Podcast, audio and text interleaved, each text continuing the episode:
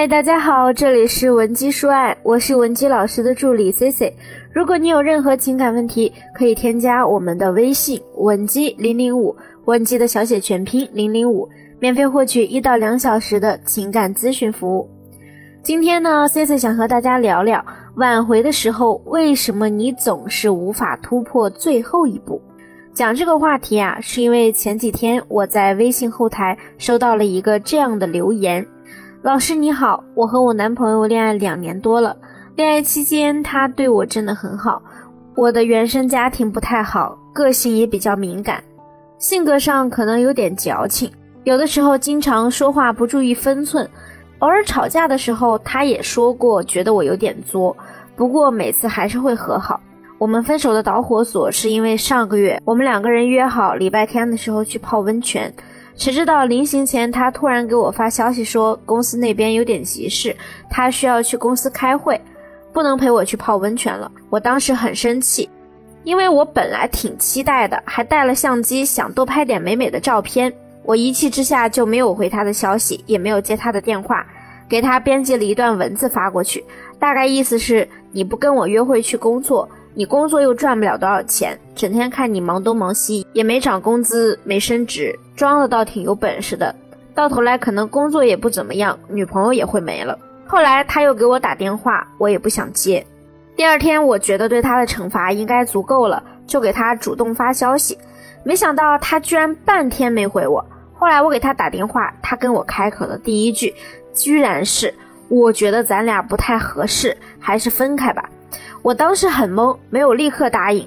后来我说再给他一次机会重新说，结果他还是坚持和我说分手，还说不爱了。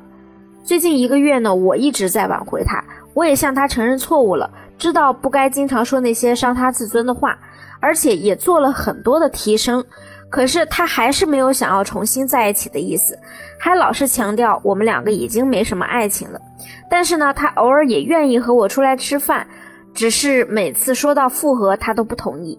我听说最近他们公司有个姑娘对他频频示好，我心里很难受，不知道该如何接受彻底失去他的这种感觉。我想知道我们还有机会和好吗？其实呢，在我们的后台呀，经常收到类似的留言。今天呢，我就借这节课给大家做一个统一的回复。如果你有不同的感受或者建议，也可以私信我。那针对上面的留言，可能很多人说姑娘不懂得珍惜，失去后才后悔。但是这不是主要的问题，因为我们大多数人都是这样的，工作也好，感情也好，拥有的时候不自知，失去了才懂得其难能可贵。难道没有及时珍惜就不配拥有幸福吗？当然不是。其实得与失的意义呀，就在于能够警醒世人，让我们在接下来的日子尽力去弥补。我们每个人都有弥补和后悔的权利，就像这位姑娘，她认识到了自己在说话方面的缺点，愿意改变不尊重对方的习惯和弥补对方，就说明她在成长。所以，当你真正认识到你们的感情问题，想要做出改变时，你就已经开始成长了。要弄清楚为什么你明明做出了努力，还是不能挽回成功，首要的任务就是要明白，为何感情开始再甜蜜。最后也难逃分手的结局。第一方面，因为你们的感情发展规律不平衡。比如，你是一个具有回避依恋型人格的人，在感情最初，你很难把自己全部交托给对方，也无法对这段感情完全投入。而在经历了长时间的相处后，你不知不觉的越来越爱对方。随着时间的推移，你的投入也越来越多。如果不经历一次分手，你很难发现原来你这么爱他。所以呢，对方会在跟你用情至深的时候，感受不到你对他有同等的爱意，因此形成各种心理落差，甚至怀疑你是不是真的爱他，怀疑他对你的付出和投入是不是真的值得。就拿我们上面的案例来说，姑娘自己也知道自己总是咄咄逼人，说一些伤人自尊的话，这是因为她以为她可以承受说这些话的后果，比如分手。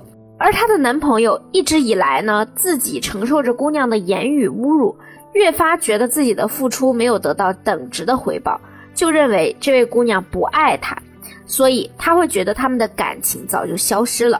这种情况下，如果想要复合，难度会更高。那第二方面，双方的思维差异导致矛盾不断恶化。为什么生活中有一些夫妻情侣相处了很多年，两个人感情还是很好呢？这往往是因为他们懂得平衡彼此的思维差异。当他们其中的一方发现另一方和自己的思考模式不同时，会更去包容体谅对方的感受和情绪。比如我们常说，男人来自金星，女人来自火星。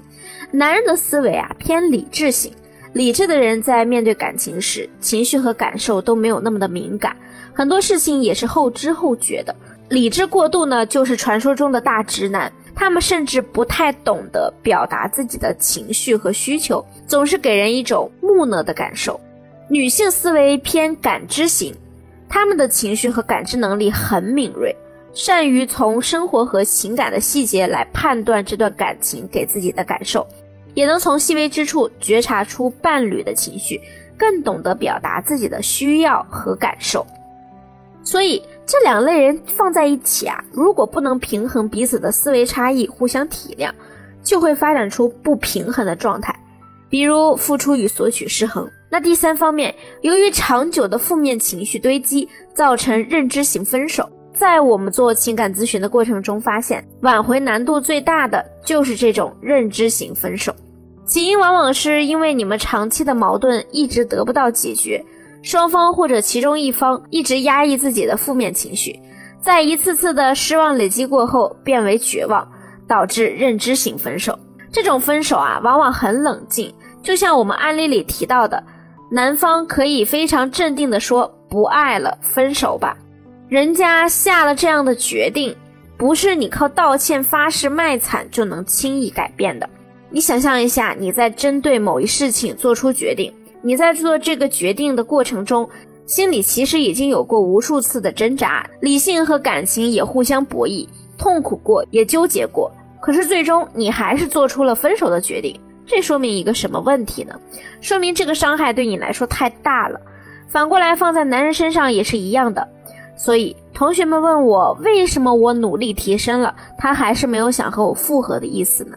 原因也很简单，就是因为你所谓提升了的价值还不足以改变你们之间的矛盾，他对你的失望比你想的更深。我一直强调，二次吸引力对于挽回来说不过是锦上添花，你必须从深层次解决你们的矛盾源头，否则你只会得到两个结果：第一，他对你的警觉性越来越高，严重怀疑你的作秀行为；第二，加长考验和考察你的时间。如果你想知道如何从深层次解决你们的矛盾源头，我也可以帮助你。现在添加我们分析师的微信文姬零零五，文姬的小写全拼零零五，即可获得免费一到两小时的情感分析服务。好了，下期节目再见。文姬说爱，迷茫情场，你的得力军师。